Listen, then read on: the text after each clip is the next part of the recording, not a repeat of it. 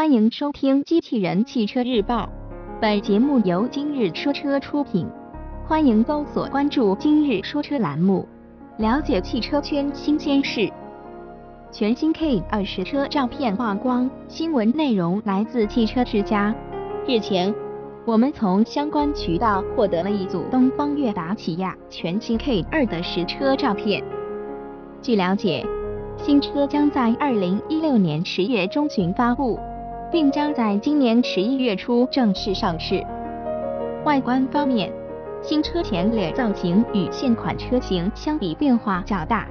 采用了全新的中网格栅，相比于现款车型要更加细长。此外，新车换装了全新的前大灯组和前保险杠造型，并在前保险杠两侧加入了 LED 日间行车灯和雾灯。从尾部来看，新车变化也比较大，全新的后保险杠让整车尾部看起来更加饱满。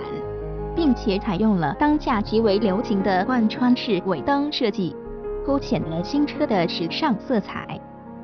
动力方面，根据此前的申报资料来看，全新 K 二将依旧搭载现款车型的1.4升和1.6升发动机。此前预测的 1.2T 发动机先期并不会出现在新车上。未来或许将提供 1.2T 发动机来代替1.6升发动机。传动方面目前没有明确信息，我们预计与现款车型相同，将匹配五速手动或四速自动变速箱。播报完毕，感谢关注。